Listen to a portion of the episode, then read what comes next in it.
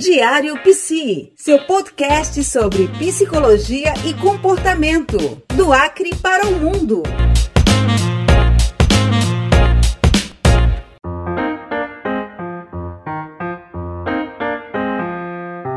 Olá pessoal, começando mais uma edição, mais um episódio do nosso podcast Diário Psi do Acre para o mundo. Você em qualquer parte do planeta, muito obrigado por sua audiência. Bom, e a gente continua falando daquela série que aborda temas relacionados à saúde mental em função do novo coronavírus que vem afetando a vida de muita gente em todo o planeta e, infelizmente, no Brasil também.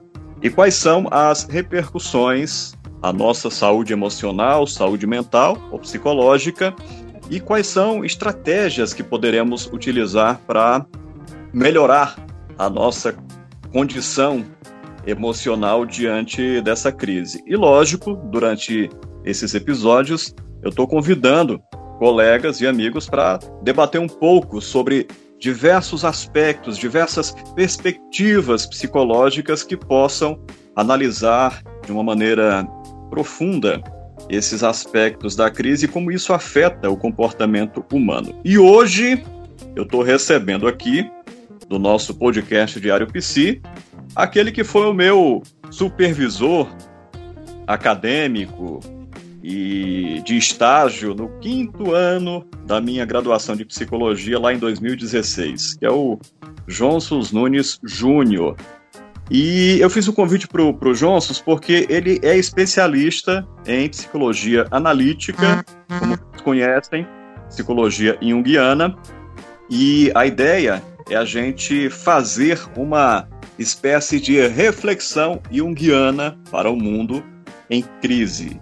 E lógico, o, o Johnsons é um dos poucos especialistas nessa área na psicologia analítica aqui no estado, o estado do Acre. Lembrando mais uma vez, o nosso podcast é o primeiro podcast temático sobre psicologia aqui do Acre e talvez da própria região norte. Como eu já disse outras vezes, os podcasts sobre psicologia não são tão vastos no Brasil. E no Acre, esse é o primeiro. Mas a ideia não é só falar da psicologia em si, a ideia é nós também abordarmos outros temas que são correlatos, como filosofia, história, sociologia, enfim, são diversos temas relacionados, correlacionados, afins que vamos estar debatendo durante os episódios do podcast Diário Psi.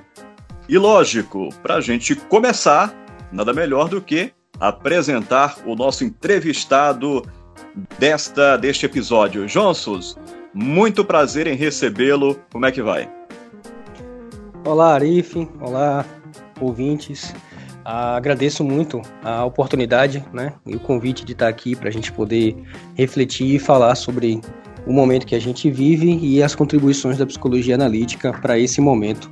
Agradeço demais aí a, a oportunidade. Lógico, o prazer também é todo meu.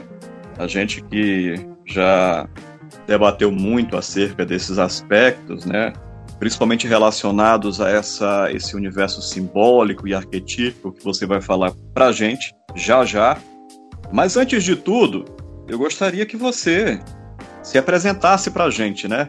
Tem um outro podcast de um outro tema específico que é relacionado a um outro universo que é o universo da perfumaria. E, inclusive, é algo que a gente vai abordar futuramente aqui é, associando com a psicologia, logicamente. E aí o, o, entrevista, o entrevistador, né, o apresentador do podcast, ele sempre inicia perguntando pro entrevistado quem é o fulano de tal. E a gente sabe que em psicologia essa talvez seja a pergunta mais difícil que existe, né? Eu não vou ser tão é, é, enfático nesse sentido, mas fala um pouquinho pra gente do Jonsos, a trajetória, e como é que ele chegou até a psicologia analítica. Bacana. É... Eu sou, sou baiano, né? Nordestino. É, fiz faculdade na, na Paraíba, na Universidade Federal da Paraíba. E a psicologia, ela, ela acho que como muita coisa na minha vida, ela surgiu de forma muito intuitiva, né? Que é a minha, minha forma de principal de, de me interagir com o mundo, né? De perceber, na verdade. Não interagir, mas perceber o mundo. Então veio de forma intuitiva na, na, na, adolescência, né? E à medida que eu fui fazendo o curso, isso só ficou claro, né? Que era, que era o que eu queria, realmente a forma como eu queria contribuir, né? Estar no mundo. É, então acho que essa questão da, da psicologia foi algo muito, muito, muito forte. E aí eu fiz a graduação na Paraíba em, em, entre 99 e 2004. É, depois eu fiz saúde coletiva, residência de saúde coletiva em Sergipe, né? 2005, 2006. E quando eu já tinha retornado para a Bahia, 2009, eu, eu fiz uma coisa que eu queria fazer já há um tempo, né, na, naquela época, que era a formação em psicologia analítica, que eu fiz pelo Instituto Jungiano da Bahia.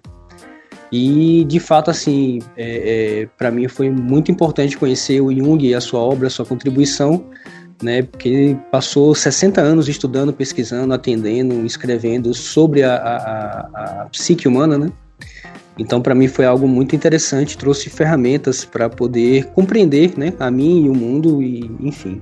Acho interessante também a, a, a simplicidade do Jung, né? apesar da, da, complexidade do tema, ele tem uma, uma modéstia uma, e uma, uma humildade de reconhecer que essa é a perspectiva dele. Né?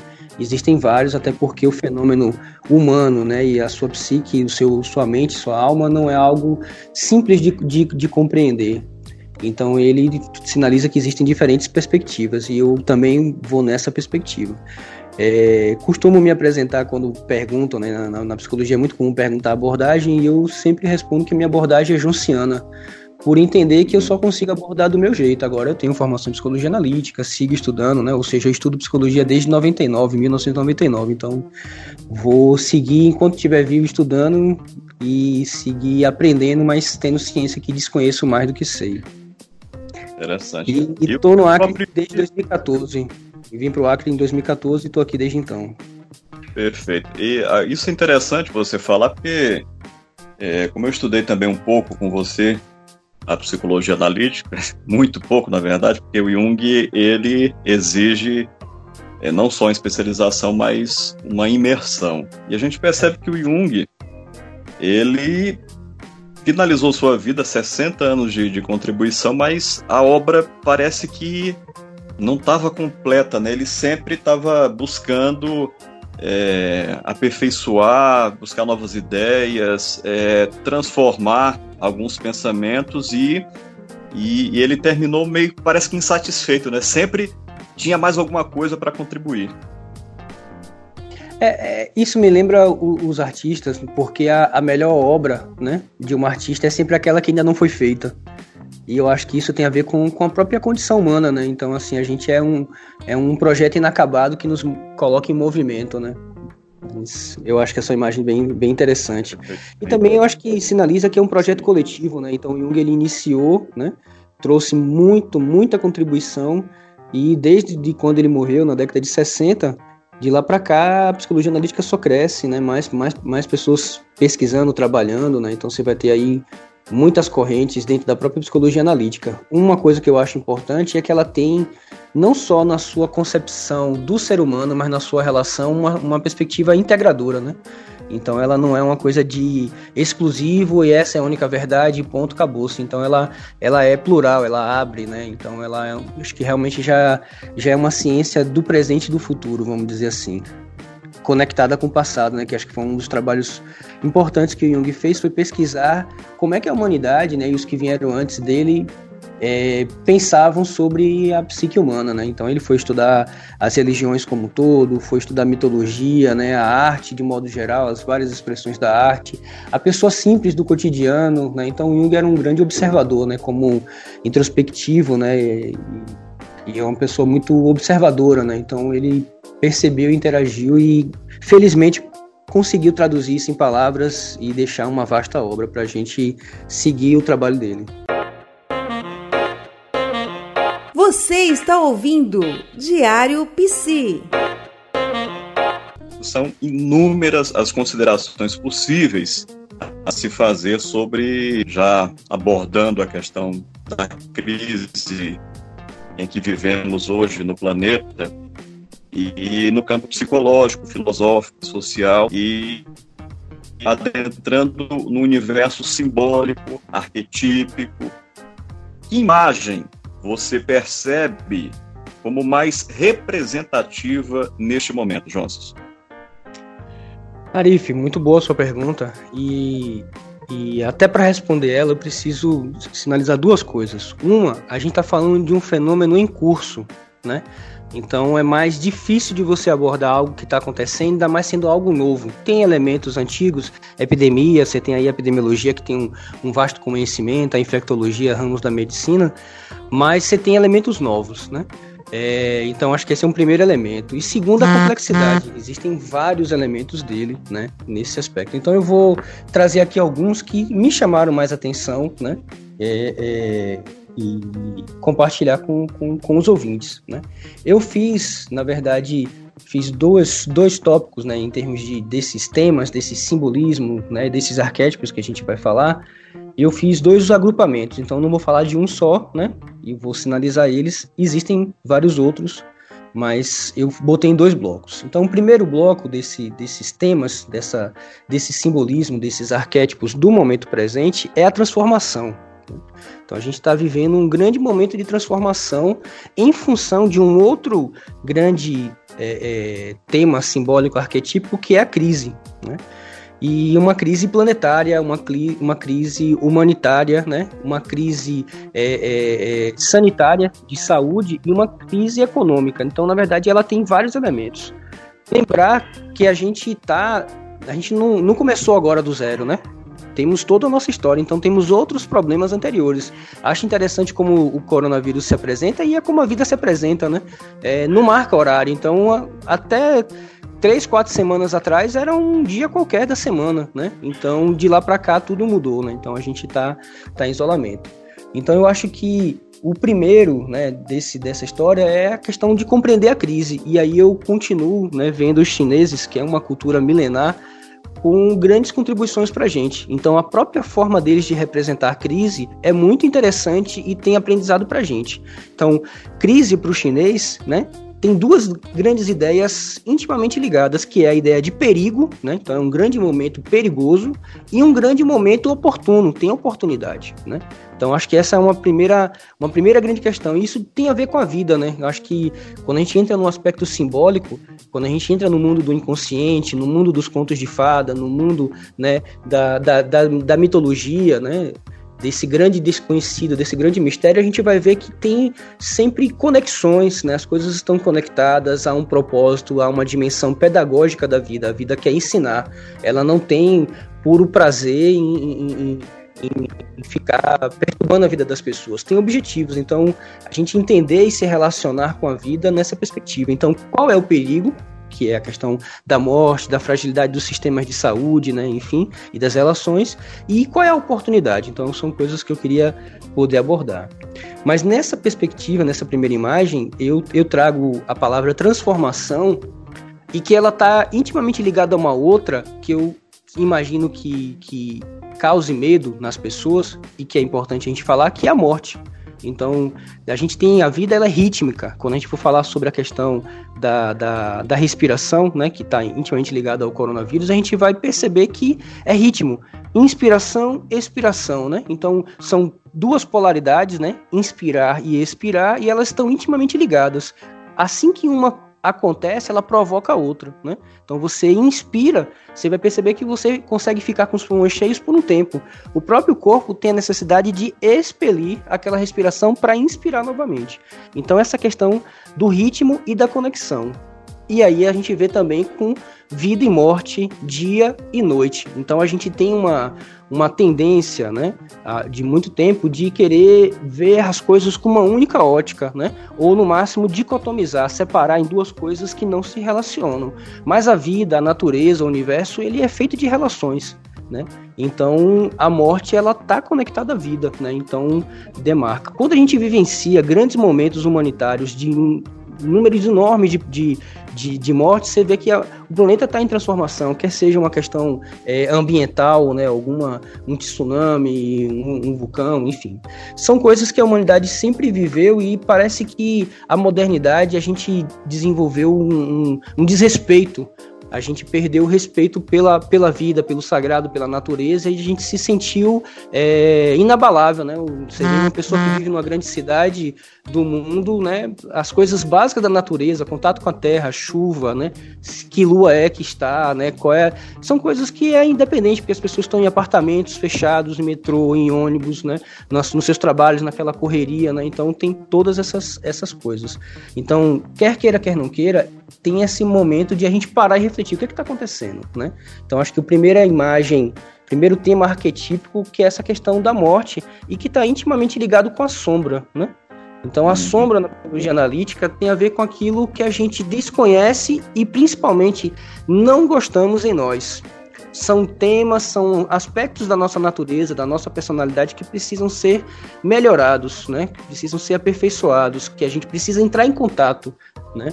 Então, são, são temas que a gente coloca para debaixo do tapete, que a gente não quer ver. Então, no nosso cotidiano, antes do coronavírus, a gente vivia uma vida muito agitada, né? Então, quais eram as grandes questões? A gente não tem tempo para os filhos, não tem tempo para as relações, né? Passa muito tempo no trabalho, quando chega em casa é pouco tempo para interagir. E de repente a gente vive o contrário, né? Então, para muita gente está em casa, a ideia de não sair para se proteger e agora, né? Então, um monte de coisa acaba emergindo né, nesse aspecto. A gente é vai, vai desdobrar. Eu vou entrar aqui no outro, na outra, no outro tópico de, de simbolismo, que é a questão da totalidade, né? Então eu acho que como a gente percebe com qual é a forma de se proteger que nós temos hoje do coronavírus, é ficarmos em casa. Só que isso não é só um público específico, é todo mundo ficar em casa. Então, hum. esse, essa, essa totalidade foi evocada pela, pelo próprio vírus, né? Então, eu não, não sei você, mas eu não me lembro na minha vida, eu tenho apenas 40 anos, mas eu não me lembro de a gente ter tido um momento onde o, o mundo parou, né? Onde foi dito para as pessoas para ficar em casa para se proteger. Então é algo novo para a gente. Tiveram outras situações no passado, sim, né? Grandes pandemias e outras histórias. Mas com a nossa realidade é, é, é ímpar. Então emerge a questão do todo. Então agora a gente se dá conta que nós somos todo, né? Porque se é. as pessoas não respeitarem, né, não se cuidarem, elas expõem elas, as pessoas que elas amam e a todas as outras. E aí é uma coisa que não tem recorte de classe social, formação universitária, se mora na, na, na zona sul, na zona norte, não interessa, né? É uma coisa que toca a todos. Então eu acho que é oportuno também a gente perceber essa totalidade que há muito estava desconhecida, né? Então, essa perspectiva da totalidade na psicologia analítica a gente chama de self, né? Que é o grande si mesmo, né? Então, é, é quem nós somos profundamente, intimamente e que ainda desconhecemos. Então, essa totalidade, ela também está conectada com uma ideia do planeta, né? Então, a gente está falando de uma crise planetária. E tem uma, um, um, grande mestre que eu, que eu gosto muito de acompanhar, que é o Leonardo Boff, e há muito tempo, mais de 20 anos, o Leonardo Boff vem estudando uma outra ecologia necessária, e não só no aspecto ambiental, formas de relação, né? um outro ethos, né? uma outra forma de se relacionar. E aí ele vai trazer o planeta como uma grande mãe, né? que não é uma novidade, na verdade os povos né, ancestrais, todos tinham essa relação com a Terra como a grande nossa mãe. Então, se a Terra é nossa mãe, tem uma coisa que é inevitável é que todos somos filhos dela, humanos e não humanos, e a gente não se relaciona assim. A gente não tem se relacionado dessa forma. Então, eu pergunto, né, e deixo em aberto, é, que, que mudança tem na nossa forma de viver a gente encarando uns aos outros como irmãos? Então, tem algumas, algumas consequências disso. Eu estou fazendo um, um, preâmbulo e a gente vai conversando que eu acho interessante, mas acho que essas imagens da totalidade tem uma, uma figura que eu particularmente venho me debruçando já há 10 anos, desde 2009, a vivência com as mandalas, né? Eu acho que aí Sim. é muito, muito visual, as pessoas visualizam muito, mas acho que é, pouco se fala sobre isso. Então a mandala ela é uma figura geométrica na verdade ela é uma forma de expressão da vida. Então você vai ver a mandala na íris do olho, né? O próprio planeta, quando você vê de cima, você vê ele ali, né? Redondo, né? Então tem uma, uma, uma, uma perspectiva. A célula dos do, do, nosso corpo, né? Enfim, você tem inúmeras, inúmeras as flores, né? É, é, a, a, forma como o nosso cabelo se, se cresce na nossa cabeça. Então você vai ter um formato mandálico. Aí tem mais duas outras estruturas que estão ligadas à vida como um todo e que expressam essa totalidade, que tudo é relação, que é o fractal Fractal é uma outra forma que o, o, o todo e a parte são iguais. Então você corta um pedacinho e aí você vai ver que aquele pedacinho é igual ao todo. O grande exemplo disso é o couve-flor, né? Se você parar para olhar o couve-flor, você pega ele como um todo, você vê, mas quando você pega a menor partezinha dela que a gente consegue ver, é exatamente igual ao, ao todo. E a última imagem desse, dessa, junto com a mandala e fractal é a espiral, né? Então, se você parar para ver, tem uma questão de movimento que aparentemente está voltando para o mesmo lugar, mas como a espiral está ascendente, né? Então você vai, vai subindo. São coisas que eu estou trazendo, Arif, para familiarizar os ouvintes a ideia de micro e macro e de dentro e fora, né? Que aí as grandes tradições alquimistas, a, a, todas as religiões, né? A arte, os artistas sempre trazem isso, né? Que assim como embaixo, em cima, assim como no pequeno, no, no, no, no grande, né? É, é, comum se falar o ser humano como um microcosmo, né? Ou seja, se a gente parar para ver como nós somos, nós estamos exatamente iguais ao mundo, né? Então, a gente poder ver, né? Nós, um exemplo para não ficar muito, muito estranho, nós temos 70% do nosso corpo de água, é exatamente a mesma proporção do planeta. Então, são coisas que, que são. Então, só para a gente finalizar essa parte de, de temas, né? Então, a gente tem aqui como grandes temas a, a transformação e a morte, a sombra, aquilo que a gente não quer ver. Então, individualmente, os meus conteúdos, aquilo que eu não me orgulho, né, aquilo que eu não quero reconhecer e socialmente, né, por exemplo, a desigualdade, né, a, a, a, a competitividade excessiva, a ênfase exagerada na, na, na, na no individualismo, né. Então, são, são aspectos sombrios para a nossa coletividade, né. E a questão da totalidade, a gente se perceber como fazendo parte do todo, né? É, a grande mãe, né? E, e somos, estamos conectados. Eu estou trazendo esses, esses, esses arquétipos, Arif, porque também conecta com a ponta para o que, que, a gente precisa fazer, né? Então você tem visto aí vários exemplos de solidariedade, né? As pessoas se movimentando, né? Então acho que são esses temas. Diário Psi. Certo. Inclusive você já me respondeu uma questão que era justamente é, essas referências as outras referências arquetípicas. É, mas tem uma outra, um outro ponto mais específico que eu quero que você aborde, mas antes, para os nossos ouvintes que não estão muito familiarizados com esses conceitos junguianos, que não são exatamente do Jung, mas que ele aperfeiçoou. Explica para a gente de uma maneira, digamos, sintética, o que, é que seria arquétipo, Johnson, na visão junguiana. Bacana. É, e é bem interessante você falar que ele, ele trouxe, mas não criou, porque o Jung, eu acho, isso é uma coisa que eu gosto muito, que ele não toma para si aquilo que não é dele, né? Então, como eu disse, ele foi estudar como é que os antigos, antes dele, viam o mesmo fenômeno. Então, o Jung foi um camarada que, que estudou muito, né, a filosofia, né, os seus os teóricos da época, enfim. E ele percebeu que essa questão que ele chamou de arquétipo, outros também chamavam, vamos dizer que são padrões que se repetem em todas as sociedades e em todos os tempos, né? Como se fossem temas que estão presentes, não que seja igual para todo mundo em todo momento, mas que você tenha mais ou menos um formato e que a experiência individual e o tempo, né, cada tempo preenche do seu jeito. Por exemplo, mãe. Mãe é um tema arquetípico, né? Todo ser humano tem mãe. Para ele ter, estar aqui, ele precisa, né, como até é, se fala em algumas tradições religiosas, nascido de mulher. Então não existe ninguém que não seja nascido de mulher.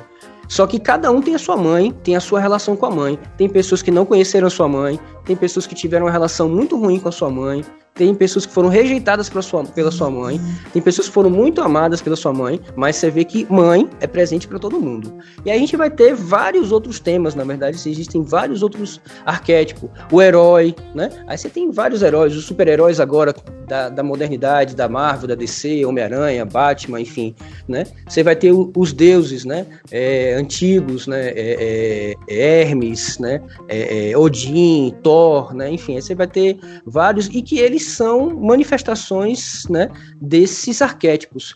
E o arquétipo ele é uma, uma, um elemento do inconsciente coletivo, de novo, da totalidade. Né? Não é uma coisa individual, é uma coisa que nós compartilhamos. Né?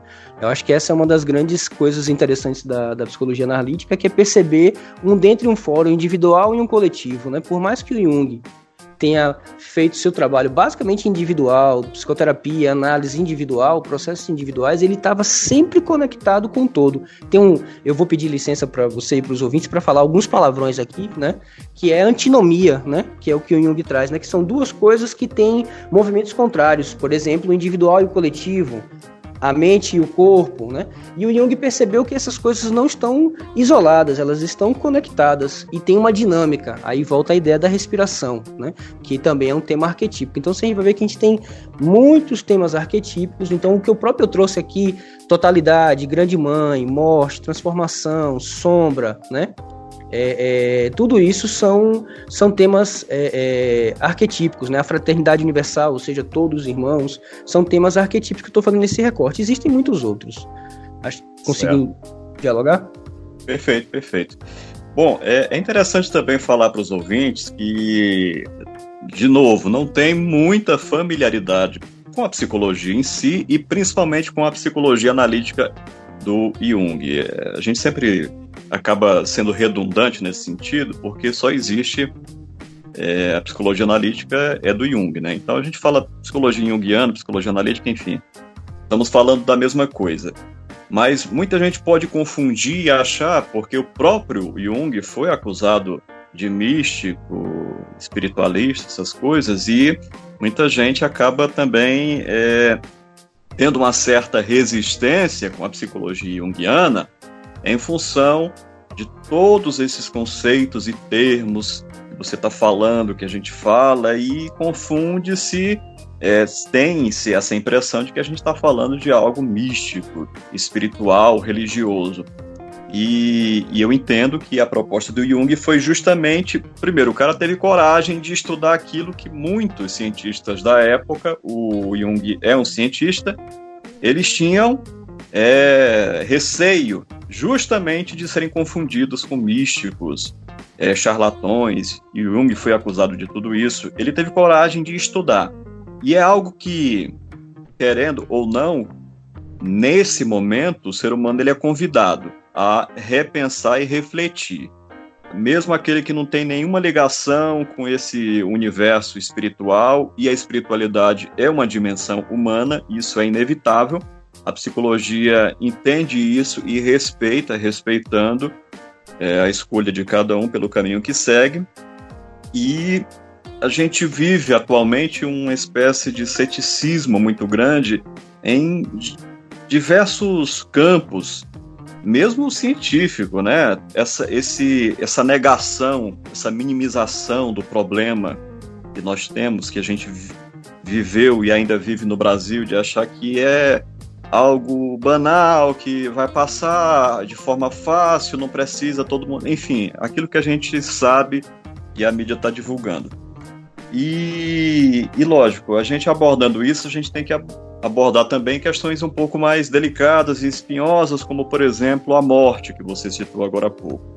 E junto à morte tem o medo. E aí eu queria aproveitar essa consideração que eu estou fazendo para gente, para você abordar um pouco a, a, respeito do medo, né? Esse medo que as pessoas têm de adoecer, de morrer, e de forma mais específica, no momento atual, de adoecer por Covid-19, que está muito presente na vida de todos nós, e parece que é uma impressão minha, e aí eu gostaria que também você observasse isso, parece que não estamos minimizando a gravidade do problema. É uma doença e para muita gente é bastante grave e pode levar à morte, mas para uma grande parte, talvez a grande maioria, é algo mais, mais sutil. Muita gente, é, inclusive, tem o vírus, mas é assintomático.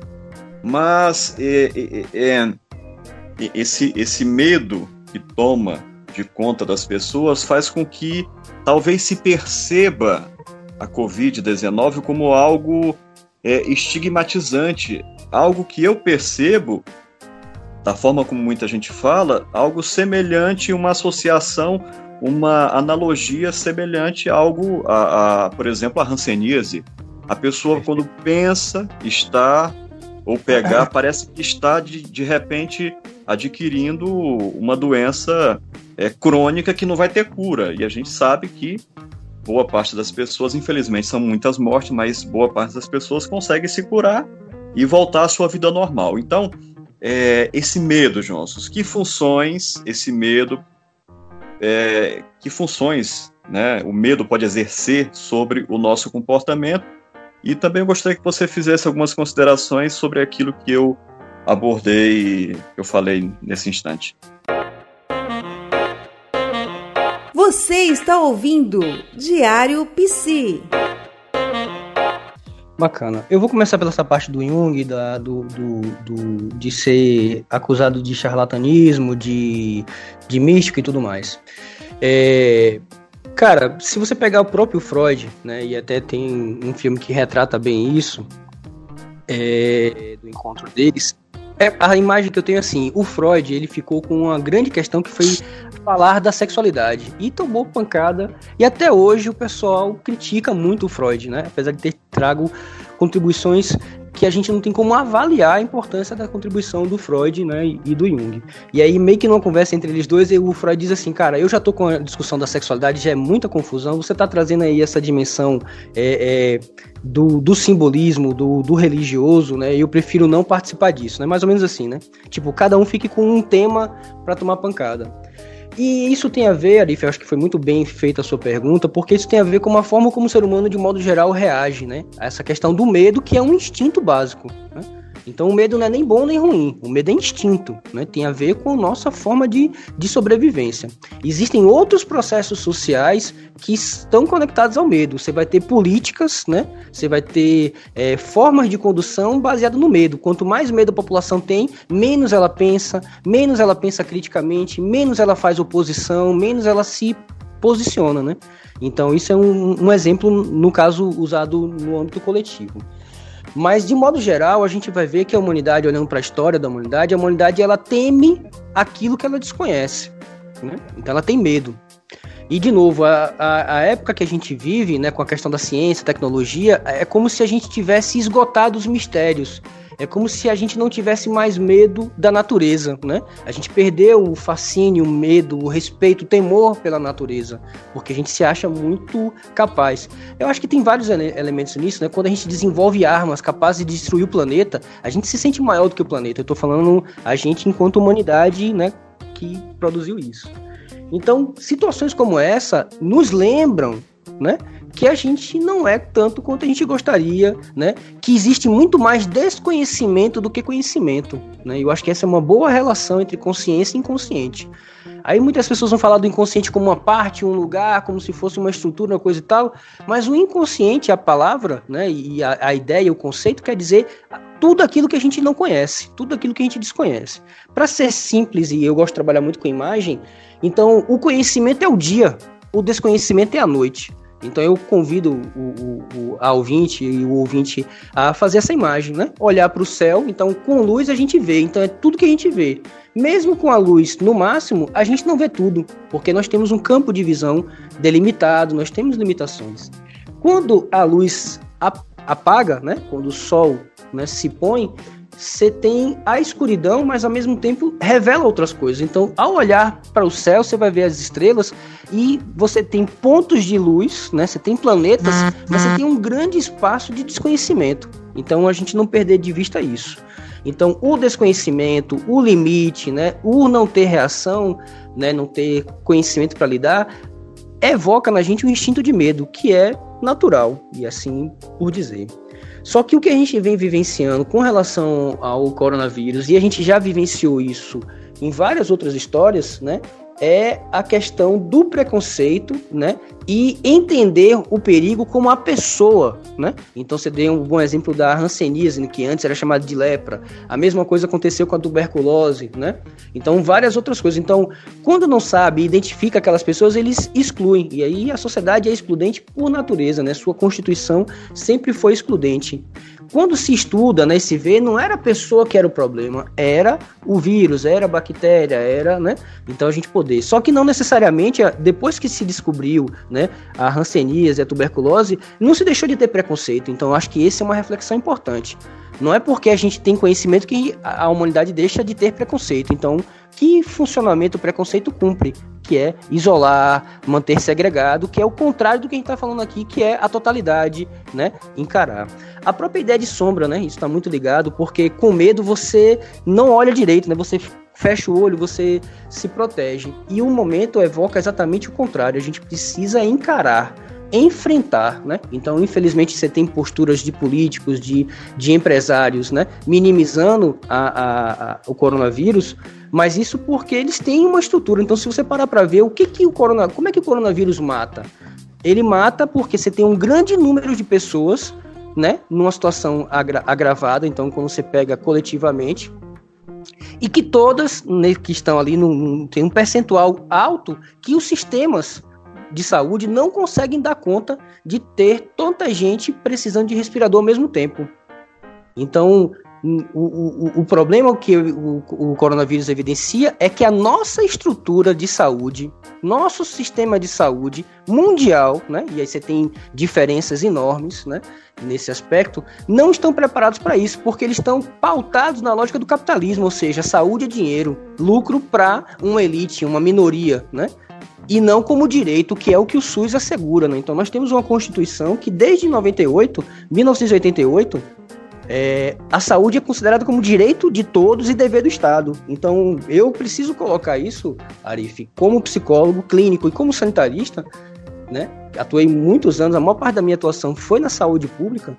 É, a gente tem uma legislação muito boa, que é o SUS, tem uma Constituição, você teve é, recurso, orientação técnica e tudo mais para implantar redes de assistência, mas infelizmente a lógica do capital, né, a lógica política, né, não entendeu e não quis garantir esse direito da população. Então a gente tem uma situação de fragilidade do sistema. Então a gente já tinha antes do coronavírus filas nas, na, nos hospitais, pessoas sem acesso, e com o coronavírus isso se torna mais evidente. Né? Então essa lógica da exclusão não vai salvar ninguém né? Se for cada um por si, morre todo mundo. Então a gente precisa se juntar e rever o nosso caminho. Então, por exemplo, é, para quem não, não tem conhecimento, eu sugiro as pessoas pesquisarem o Sistema Nacional de Saúde britânico, que é um dos mais aperfeiçoados do mundo. Então, se eles entrarem em colapso, com todo o investimento que eles têm, com toda a lógica que eles têm, né? Imagina quem não investiu, imagina quem não tem uma rede, né? Forte né, para lidar com isso. Então, acho que essa é uma, uma grande questão. Então, o efeito disso, você está percebendo que eu estou trazendo sempre na perspectiva individual e coletiva. Né? Então, a negação ela foi individual e coletiva. O exemplo do que aconteceu na Itália. Então, parte do que aconteceu na Itália foi porque as pessoas não levaram a orientação dos profissionais de saúde né, de isolamento, fica em casa, priorizou a economia. Então, né, você vê que expôs um número maior de pessoas a ponto do prefeito de Milão pedir desculpa. Só que aí pedir desculpa não vai trazer as vidas de volta, né? E aí eu acho mais grave o Brasil a gente não lá, porque a gente tem experiências antes da nossa. Você tem a China, o que a China fez, você tem aí a, a, a Espanha, a Itália, né? Os Estados Unidos está acontecendo, e o que que nos, nos mobiliza a ignorar e fazer o mesmo comportamento que levou à morte de tantos outros? Né? Então, acho que isso a gente precisa ver. Parte disso tem a ver com a negação, com medo. Né? Então, acho que a gente poder ter trabalhos como o seu, né? De levar informação para as pessoas, ampliar o espaço de acesso, para que a gente possa tomar uma, uma, postura diferente. Então, isso tem a ver com o psicológico, né? Como é que eu vou lidar, mas isso passa por uma outra forma de se relacionar. Então, negar que, que, que mata, que é problemático, só leva à morte. Né? Então, acho que o movimento é de, de enfrentar mesmo, de entrar em contato. Né? Conseguir certo. dialogar com você. Perfeito. E um exemplo que nós temos, para quem quiser pesquisar um pouquinho, é só ver a situação atual do Equador. O país, de fato, entrou em colapso. Todo o sistema de saúde, o sistema funerário, é, fazendo com que as pessoas tenham que é, queimar, né? Mas nem cremar corpos nas ruas, uma situação deplorável. E para quem, é, quem critica, a gente sabe que o problema da saúde no Brasil tem a ver com muitos fatores. O sistema, como a gente já estudou, você estuda muito mais tempo, e eu estudei um pouquinho com você, a gente sabe que o sistema, na teoria, ele é ótimo, né? Digamos, ele é perfeito. Só que a gente tem os problemas políticos, principalmente políticos, e aí afeta questões econômicas, mas é, de qualquer maneira nós temos um sistema é, que tem, na teoria, uma estrutura e deveria ou deve estar preparado a suportar, precisou e precisa de novos aportes para segurar a barra, e a tentativa, justamente com isolamento social ou distanciamento social, é tentar dar resistência para que o sistema possa se dar tempo, aliás, para que o sistema possa se preparar para caso, né, tenhamos uma expansão maior da, da epidemia no Brasil, o sistema consiga dar conta, porque a gente sabe que, a exemplo da Itália, né, Espanha, Reino Unido, a própria China. É... A China é, uma, é, um, é, um, caso diferente, é um caso à parte. Tirando todas as teorias da, da conspiração, porque é uma outro, um outro fator que eu acho que até a gente pode fazer um programa falando sobre isso, trazendo essas questões simbólicas e arquetípicas. Porque o que rolou de teoria da conspiração e até onde está tá rolando é brincadeira, não. Mas, é, enfim, né? Isso aí só, é só, um outro. Só, só um diálogo e, exemplificando o que você está dizendo, Arif, porque assim, é, eu, a gente precisa ter responsabilidade, né? Então, enquanto adulto, isso é uma coisa que é exclusiva do adulto, não é da criança né? Responsabilidade. É, e é olhando para essa questão do sistema, então, qual é, qual, é, qual é o tratamento do coronavírus que tem sido feito no mundo afora e nos lugares que deram certo? Distanciamento social e investimento maciço, pesado na estrutura do Estado né, e de saúde. Né? Então você está investindo bilhões de dólares, de reais, né, no sistema é, é, de saúde e distribuindo renda porque as pessoas não podem sair, não podem trabalhar, não podem ter sua grana, então precisa, né? Ou seja, a gente está fazendo o que muita gente critica, né? Mas a cura do coronavírus é melhoria da qualidade de vida das pessoas. E a gente está no país que está na contramão disso, porque apesar de ter uma, um sistema inovador que é referência mundial, por mais que a mídia fale o que fale e, e desqualifique o SUS, mas ele é referência mundial, né? Porque é um dos poucos países do mundo que propôs ter saúde universal como direito de todos. Isso é um desafio enorme num país continental com os problemas de saúde, educação e desigualdade que nós temos de cinco séculos. Né? Mas para dar um exemplo mais direto, Arif, desde 2016 nós temos cortes no orçamento da saúde, educação, né? assistência social. Então já tem aí quatro anos que nós vamos, estamos deixando de investir na saúde. Então nós temos aí pelo menos um atraso de quatro anos mais intenso, mais os outros todos, né? Então, o que é para fazer agora é o que era para ter sido feito e mais. Então, isso precisa ficar claro para as pessoas. Ou seja, a saúde é nosso direito. Então, nós temos que exigir dos nossos governantes, mas também fazer a nossa parte. Né? Então, a sociedade tem que fazer a sua parte o quê? Obedecer às autoridades sanitárias dentro de conhecimentos científicos para proteger a saúde. E a gente precisa investir isso junto. Né? Então, acho que tem um movimento individual e coletivo, né? E eu acho que isso é um ponto que eu gostaria de deixar isso muito claro, ou seja, independente do que for acontecer daqui para frente, né? Essa história de estado mínimo, né, para a população, com mínimo de direito, não, é, não é solução, não é algo que tem futuro para a humanidade. Porque agora, quem é que está investindo em saúde educação mundo afora? Pode pegar os exemplos, é o Estado.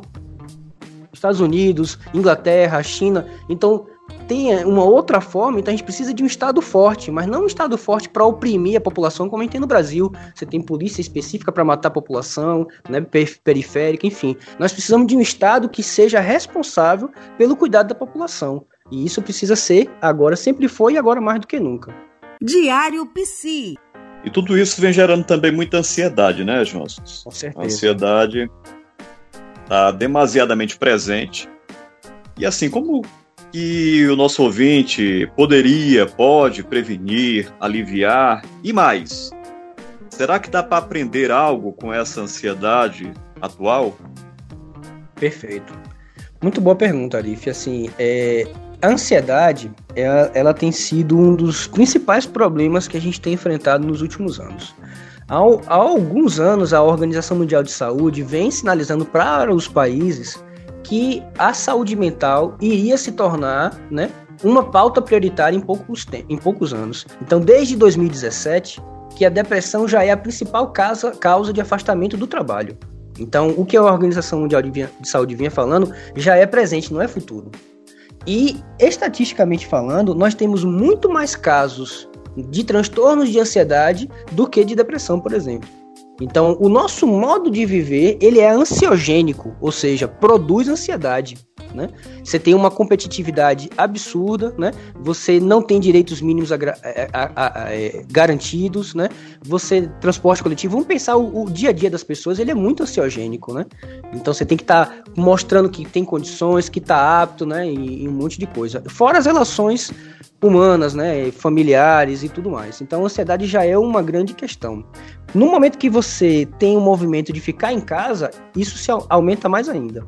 Então, eu acho que a primeira coisa é a gente poder se informar, ter conhecimento da, da situação, né? Poder entrar em contato, né? E ter, ter boas fontes, né? Porque a gente vive um momento onde as fake news, né? E as mentiras, né? É, ganham dimensão uma proporção muito grande, mas você está informado pelos cientistas, né? Então, assim, se é uma temática de saúde, é procurar as autoridades sanitárias e os profissionais nessa área. É, eu acho que ter calma, né, é algo importante, né? É, e aí tem a ver com a respiração, né? Se você observar, a própria ansiedade, ela já afeta a respiração. Na verdade, já é um dos sintomas. Quando você para para ver, a maioria das pessoas, a sua respiração, ela é encurtada. Eu costumo fazer um exercício nos atendimentos, nas atividades em grupo, sempre que eu percebo, né? estou acolhendo, atendendo a pessoa é, há pouco tempo e traz a demanda da, da ansiedade, a que ela possa perceber a sua própria respiração, né? Então a gente acaba respirando, as pessoas com respiração encurtada, é do peito para cima, né? E se você observar um recém-nascido, né? Ele respira de corpo inteiro, né? Até aqui embaixo da, do pé da barriga, como a gente chama, né? Então acho que poder expandir a sua respiração, separar um momento ao longo do dia, né? E poder fazer alguns exercícios respiratórios. A internet, felizmente, tem muita coisa interessante. Então, você vai pegar aí, eu para mim, uma das grandes referências em respiração é o yoga, né? Você vai ter aí várias práticas de respiração que eles chamam de pranayama, mas aí você tem bons profissionais também da fonoaudiologia, né, que também tem muitos, muitos exercícios respiratórios, muitas, muitos exercícios nesse sentido. Então é uma, algo para perceber. Eu quero deixar claro também que a respiração não é um milagre, né? Na questão da ansiedade, mas ela é um santo remédio e tem efeitos imediatos. Então, uma pessoa que está tendo crise de ansiedade, tanto quando ela tem, ela está no caso de um transtorno síndrome do pânico, ela começa a perceber que tem um ritmo, né, das suas crises. O que faz ela sair da crise, ela se dá conta que está em crise, manter a calma e respirar. Por mais agravado que seja. Então, acredito que isso seja para esse momento também. Então eu acho que a gente poder né, respirar e fortalecer as nossas redes de apoio. Então nós estamos isolados, né? Em casa, então é esse contato com as pessoas das nossas casas, que é algo que a gente não fazia, né?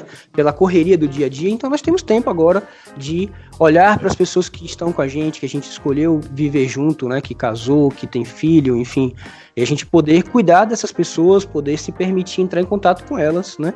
Nesse, nesse aspecto e é uma forma de lidar com isso, né? É, eu, eu acho que tem um elemento importante tanto para o medo como para essa questão da ansiedade que é o enfrentamento, né?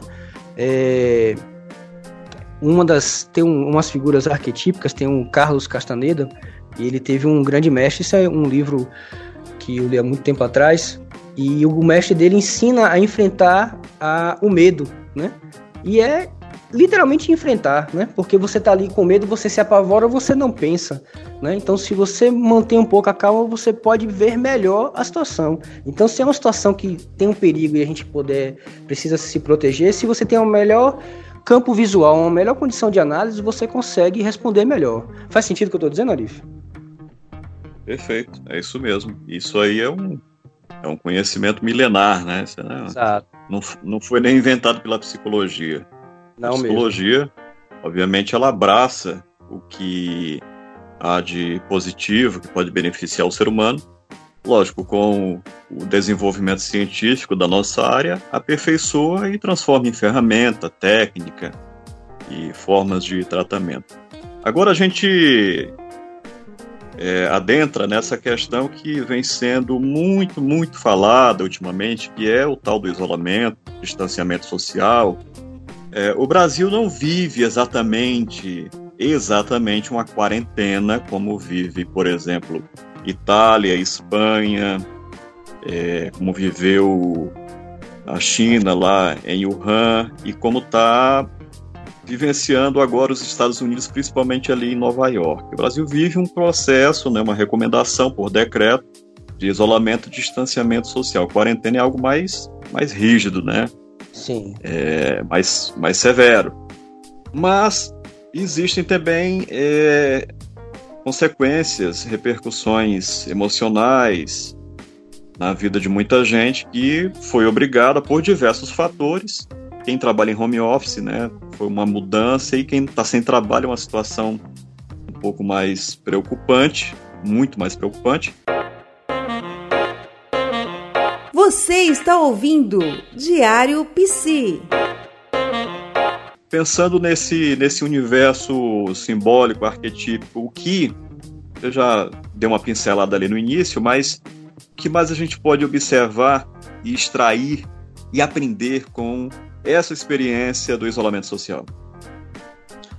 Bacana, Arif. É, existem muitas, muitas coisas assim, né? Então acho que quando eu estava lá trazendo a, a, o simbolismo, né, os arquétipos, a questão da transformação, né?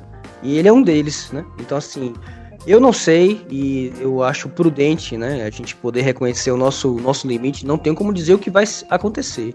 Eu, como disse no início, eu sou uma pessoa intuitiva, né? Não é de que adivinha nada, né? Eu simplesmente a forma que é, diga-se passagem, também é um conhecimento da psicologia analítica, né?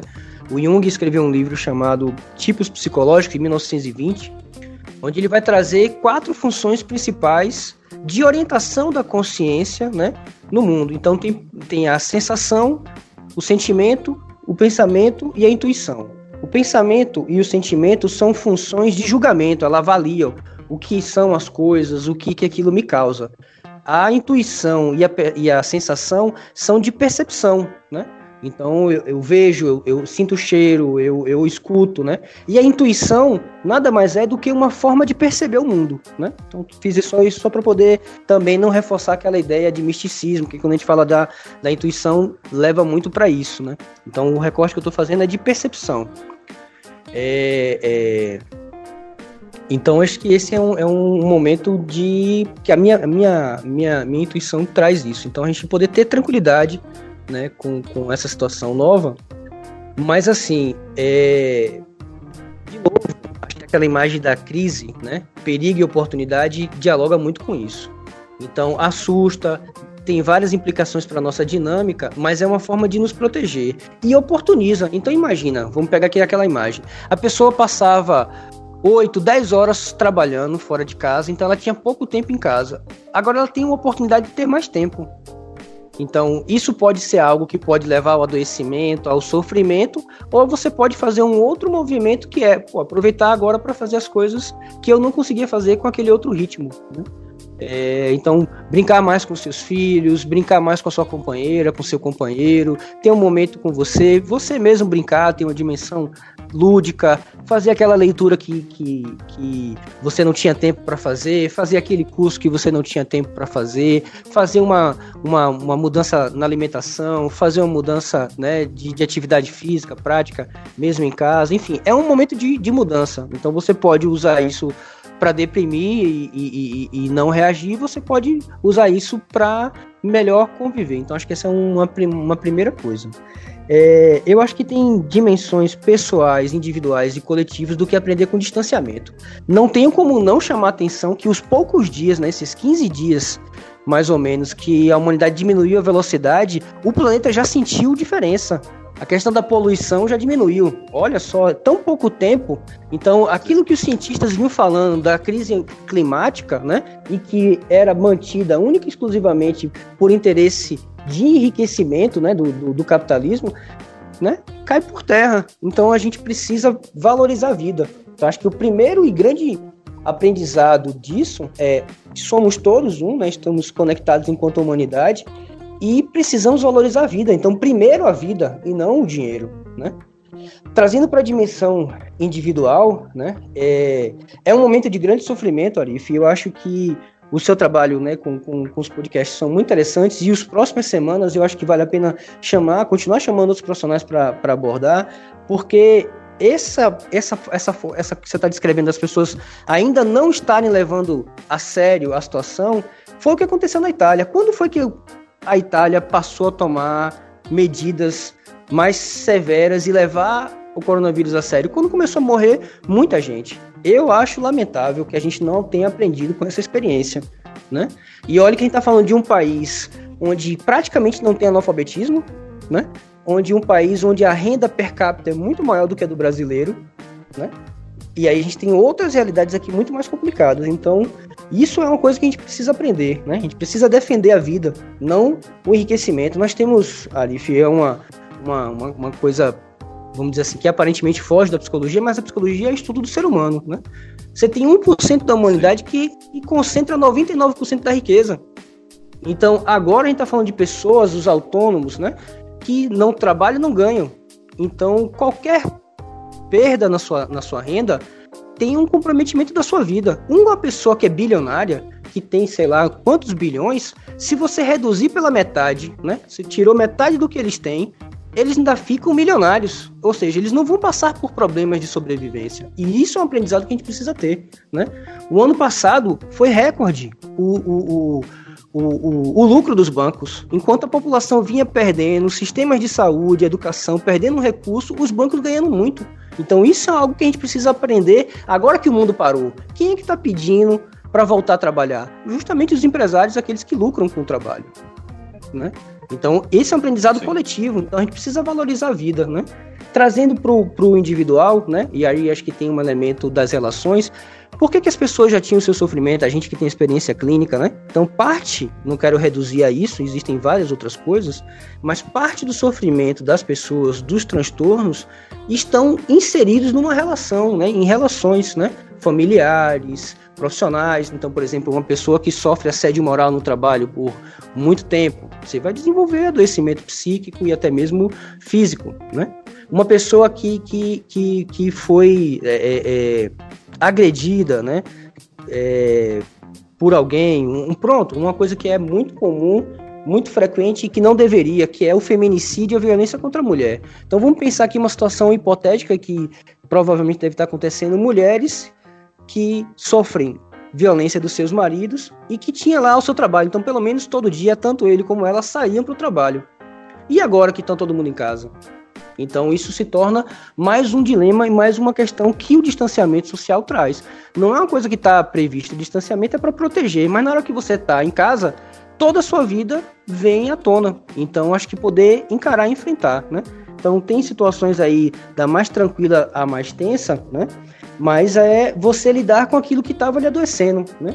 Então não precisa nem ser uma coisa tão extremada como a violência doméstica, né? Os próprios conflitos, né? E as pessoas que já têm, né? Na, na, na sua história, né? Processos depressivos, processos né, de, de ansiedade, ideação suicida, elas têm uma, uma, uma possibilidade de aumentar pelo enclausuramento, né? Pela, pelo isolamento social, né? Pela mudança da rotina. O ser humano ele não lida bem com a mudança. Isso é, é, é, um, é curioso. Porque a, a mudança é a única constância no mundo, né? Você vê que a mudança está acontecendo sempre, muda estação, muda dia, e o ser humano tem dificuldade de lidar com a mudança, né? Então eu acho que isso é uma coisa que a gente precisa aprender a, a lidar. Então acho que a gente tem aí alguns é. recursos, sinalizando porque não dá para você esgotar isso numa, numa comunicação. Então acho que dá para a gente ter outros exercícios, né? Como lidar com isso. Então tem um conjunto de materiais, até a UFAC produziu um, um material também que eu posso estar compartilhando, pode ser acessado no site da UFAC, no Instagram, com orientações médicas, psicológicas, nutricionais, fisioterapêuticas, educação física, né? Então tem muita informação disponível para poder lidar com esse, com esse momento. Diário Psi. Beleza. Bom, apenas um adendo para quem é, gosta de fazer comparação em função de que a Itália, por exemplo, e até um dia desse era o epicentro, agora é os Estados Unidos. É, a Itália é diferente, clima é diferente, temperatura mais baixa favorece a proliferação do vírus. Detalhe, é, e é um detalhe que foi amplamente divulgado e que é um, uma informação médica. Pesquisadores do Brasil e, é, descobriram, obviamente, que o vírus como ele é muito esperto, né? A tecnologia genética do vírus é avançadíssima, ele já se adaptou, ou seja, ele sofreu mutação e já está adaptado ao clima brasileiro. Exemplo disso, temos aí, eu acho que já bateu a marca dos 10 mil infectados no Brasil. Então, é, não tem clima frio, clima quente. O, o vírus ele se adapta, se modifica, sofre mutações de uma forma é, incrível. Então, não tem tempo, clima. Ele vai se adaptar e se adaptou. Então, não dá para negar isso, né, Johnson? Perfeito, bem lembrado, Arif. É, Johnson, estamos caminhando aqui para o final do nosso episódio. Também gostei da sua sugestão. Vamos trazer buscar trazer no próximo episódio, da próxima semana, é, uh, um profissional da sociologia para a gente também debater né, esses aspectos sociológicos e como isso vai interferir na sociedade, está interferindo e vai interferir no futuro da sociedade como um todo, obviamente particularizando, né, é, questões culturais que precisam ser observadas e também trazer, buscar também mais para frente, uma visão mais histórica, que nós sabemos que a história ela nos conta muito sobre o nosso presente. Perfeito. E como você já trouxe algumas sugestões e dicas de cuidados, eu gostaria que, para finalizar, Jonsos Nunes Júnior trouxesse as suas considerações, é, mais alguma orientação que você gostaria, que acha interessante trazer para os nossos ouvintes e você fica à vontade. Beleza. Arif, eu vou, eu vou trazer aqui, eu acho que é, é, o que a gente pode né, aprender com essa situação, eu acho que assim, é, é lembrar que, pronto, acho que isso dá para um outro elemento. A própria doença é um tema arquetípico. Né? A humanidade sempre lidou com doença, né? É, em menor escala e maior escala. Então, essa é uma constante, isso é algo que faz parte. Então, outras doenças virão. Ah, tá profetizando maledicência? Não. É olhar para a história e a nossa condição humana. Então, a gente tem terremoto em, em alguns países, tem tsunami, tem, tem, tem furacão, tem, tem, tem todas essas coisas e tem doença. E o coronavírus é um deles.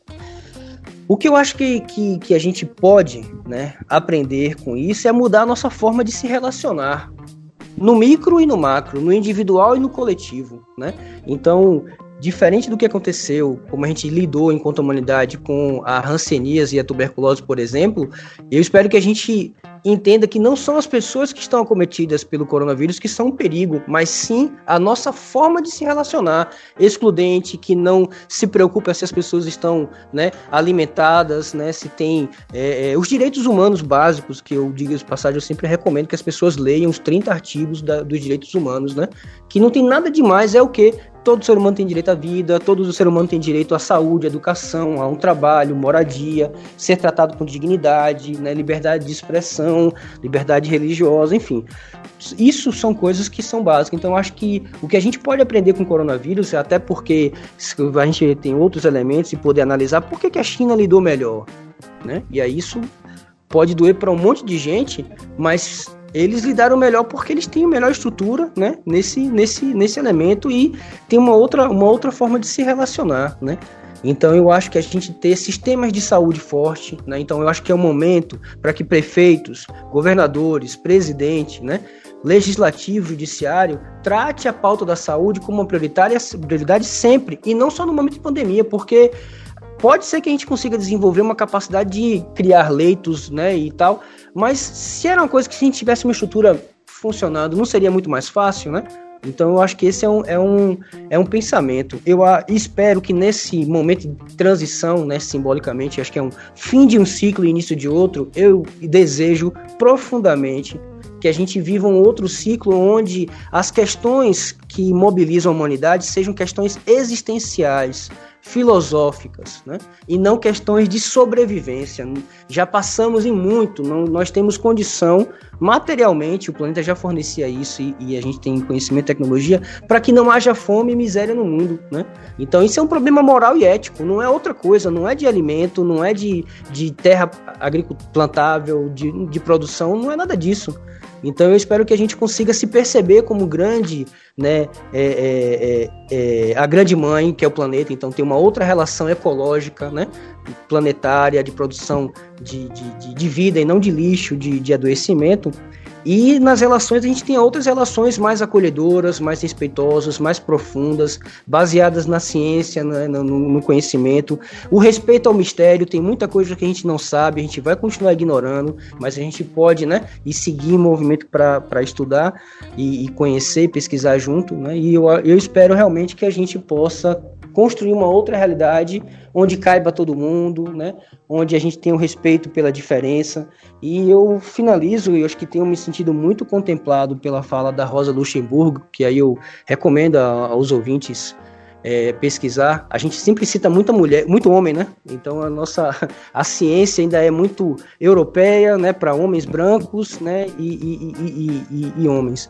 E a gente poder ter outras referências indígenas, né? É, mulheres e de outros lugares. E a Rosa Luxemburgo traz uma coisa que para mim acho que sintetiza muito esse momento, que é por uma sociedade onde sejamos todos socialmente iguais, ou seja, termos acesso à educação, saúde, moradia, né, trabalho, humanamente diferente, ou seja, cada ser humano é único. A gente, eu penso, né, enquanto psicólogo, que a gente ainda não chegou no momento, enquanto humanidade, de reconhecer a preciosidade que é a singularidade de cada um, a forma única de cada um. A gente tem um processo educacional, de trabalho que é normalizante, tornar todo mundo igual e fazer igual. E isso a gente perde criatividade, perde potencialidade, perde um monte de coisa, né? E para fechar a frase da, da, da Rosa, totalmente livre, né? Então, o que, é que ela nos deixa de legado é socialmente iguais, humanamente diferentes e totalmente livres, é o que eu, que eu desejo também. Maravilha! Muito obrigado, Jonsos, por nosso bate-papo aqui no terceiro episódio do podcast Diário Psi, que trouxe essa, essa reflexão, essas reflexões que o Jung nos ajuda a fazer, todos nós, de uma maneira geral, psicólogos de outras abordagens, reflexões junguianas para o mundo em crise e, obviamente, as nossas próprias, as suas próprias contribuições, que vale ressaltar, também são importantíssimas. Você, enquanto professor, profissional de saúde mental, psicólogo clínico e também sanitarista, muito obrigado mesmo pela sua participação e o convite já está aberto para um próximo bate-papo de uma para um tema, digamos assim, menos é, pesado, né? Porque a gente está tratando de um, de um tema relativamente é, difícil e esperam, espero que em outro momento nós consigamos é, falar de, de questões mais leves para também descontrair um pouco, ok? Muito obrigado, Jossos. Eu que agradeço, Arif, agradeço o convite, me coloca à disposição, né?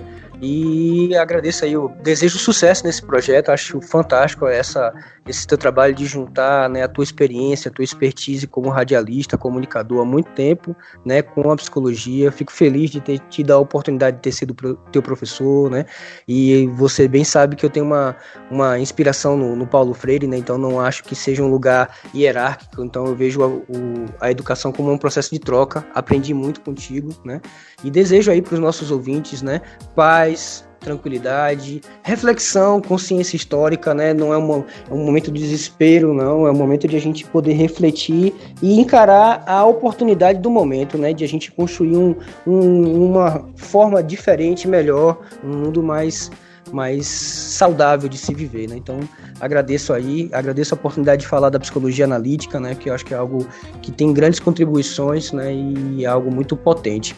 Eu vou finalizar com uma, uma fala do Jung, né? Eu vou dizer do meu jeito, eu não vou dizer da forma como ele fala, né? Mas que exemplifica muito o seu funcionamento. Ele diz assim: muitas vezes as mãos são capazes de resolver enigmas que em vão o intelecto buscou compreender. Né?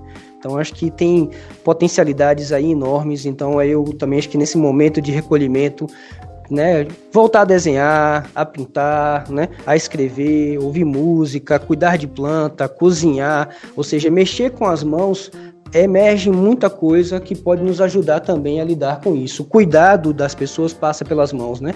E aí, por isso que eu, na psicologia eu falo que minha abordagem é junciana, porque são as minhas mãos, né? A forma como eu me conecto. Então, muito obrigado, tudo de bom pra gente. Maravilha. E assim a gente encerra mais uma edição, terceiro episódio do podcast Diário Psi do Acre para o Mundo. Muito obrigado por sua audiência. Lembrando que o nosso podcast está disponível nas principais plataformas de podcast, como Apple Podcast, para você que tem iPhone, é, no Google Podcast, para você que tem celular com Android, você também vai ouvir lá no Spotify. É, lógico, se você for, mesmo que você não seja assinante premium, você pode ouvir. No Deezer também, Spotify e Deezer são aplicativos de música e você também pode conferir lá. É, tem outras plataformas, né? Que eu citei as principais. Mas você também pode nos ouvir lá no meu canal no YouTube. Procura lá, Arif Calacina, você vai encontrar. Eu acho que só só existe uma Arif Calacina lá. Enfim.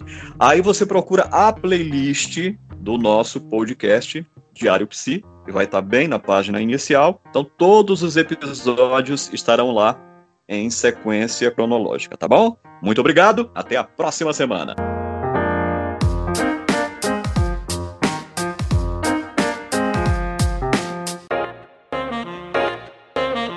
Diário Psi, seu podcast sobre psicologia e comportamento, do Acre para o mundo.